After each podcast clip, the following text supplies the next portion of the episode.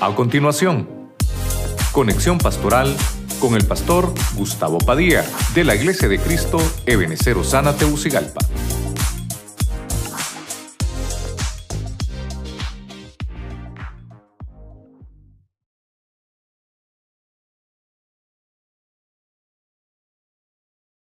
Hemos hablado de la casa de un labrador.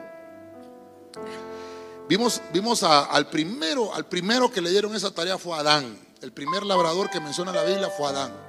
Pudieron haber algunos más, pero el primero que menciona la Biblia es Adán. Entonces, el ser labrador es una de las tareas o los trabajos más antiguos. ¿Por qué le dieron esa tarea a Adán? Porque era la responsabilidad. Él tenía que aprender a ser responsable tenía que trasladarle ese conocimiento después a su familia. Lo hizo con Caín, que es el punto 2 que vimos.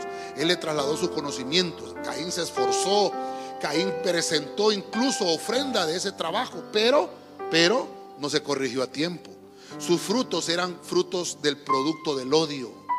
Eso es lo que le estaba enseñando Dios ahí, que la labranza tiene que hacerla con amor, su trabajo tiene que ser con amor, que dentro de su casa y dentro de su familia las cosas se tienen que hacer con amor.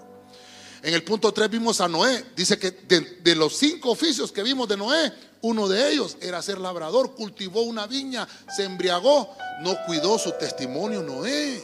Mire usted, tiene que te- tener un ejemplo consciente. Todo lo que hagamos tenemos que ser conscientes que nuestros hijos hermanos lo están replicando.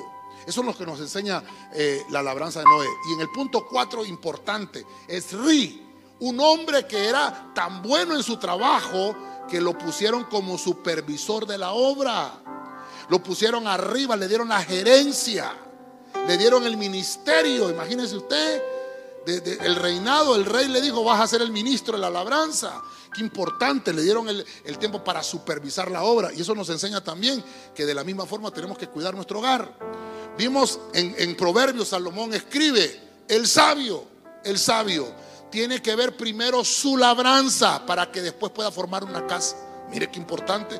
Quiere decir que hay que planificar. Yo tengo que saber con quién me voy a casar. Tengo que saber el orden apropiado de las cosas, qué es lo que se hace primero. No hacer las cosas al revés. Lo que tenía que hacer primero lo voy a hacer de último. Y lo que tenía que hacer de último lo hago de primero. No, no, no. El orden apropiado de las cosas. Vemos en Zacarías que Dios le da una palabra y le dice, ¿sabes qué? Vas a dar esta palabra. En vez de decir que eres profeta, vas a decir que eres labrador. Fue lo primero que aprendiste en tu juventud. ¿Qué nos estaba diciendo el Señor ahí? Primero tu casa y después tu ministerio. Tu primer ministerio es tu familia.